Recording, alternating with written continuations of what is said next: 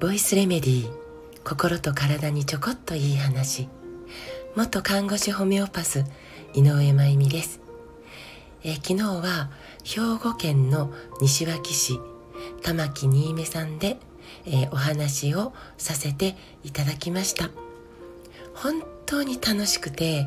え、充実した時間でめちゃくちゃ幸せでした。えー、この年になってこんなにワクワクと幸せを感じられる時間を心の通う方々と一緒に過ごせるのはもう生きてるって感じとかよし、えー、これからこうやっていくぞみたいなこう楽しい決意につながってもうありがたいでしかないです、えー、来てくださった皆さんもそして、えー、企画して呼んでくださった玉木新芽さんも本当に本当にありがとうございました。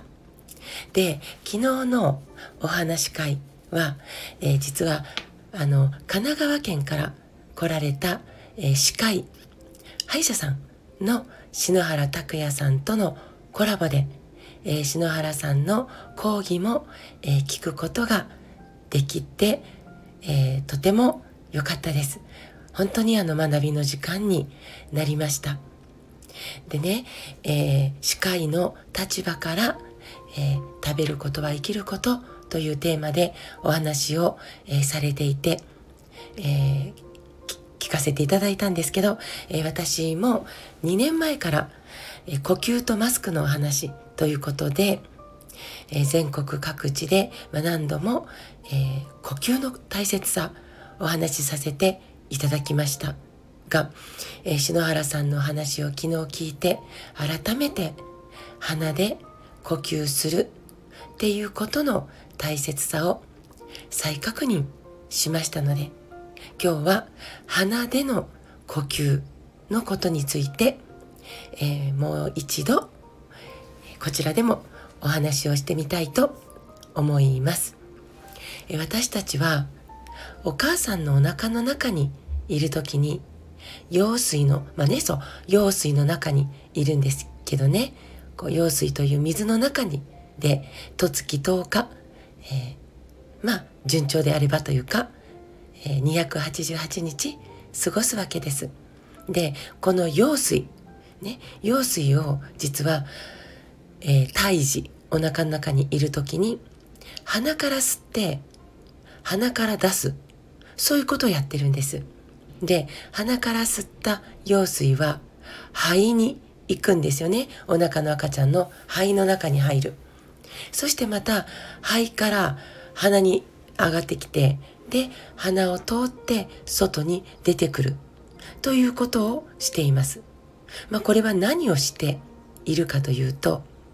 生まれ落ちてからすぐに始める呼吸の練習をやっているということです。鼻から吸って鼻から出す。で、羊水は口にも入るんです。口に入った羊水。ね、これはごっくんって食道を通って胃に入ってそして、えー、おしっことうんちを作っているんですねお腹の中で赤ちゃんがこれは何をやっているかというと飲み込むという練習なんです。生まれたらすぐにおっぱいを飲み込まないと生きていけないので、ね、呼吸をすること、おっぱいを飲むこと、この二つがめちゃくちゃ、めちゃくちゃ赤ちゃんにとって大事なので、お腹の中ですでに練習をしているわけです。これはすごいことですよね。もうすぐ生まれるよっていうサインは赤ちゃんが出します。この、えー、生まれるって本来はお母さんや、えー、産科のドクターや助産師さんは決められない赤ちゃんが決めるんです。本来は。このサインを受け取ったお母さんの体からはオキシトシンというホルモンが分泌されるんですね。ドバーって。このホルモンは愛情ホルモンとも呼ばれているホルモンで、まあ、有名なので、えー、ご存知の方も多いかなと思いますけどオキシトシンこれって目の前の存在が愛おしくて愛おしくてたまらなくなるホルモンなんです。ね、赤ちゃんはもうただただお母さんのことを愛する。もうお母さんも大好きなんだからって生まれてくるんで、ね、だからお母さんって生まれてきた自分のことどんな容姿でも期待した性別でなくてもどうか自分のことありのまんま好きでいてね愛してねって赤ちゃんが生まれてくる前からお母さんにその状態をあらかじめ作ってくるんですよね。オキシトシン、要は愛のホルモンが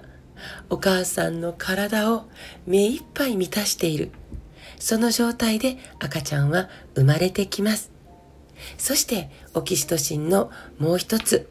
大事な役目は陣痛を生むこと。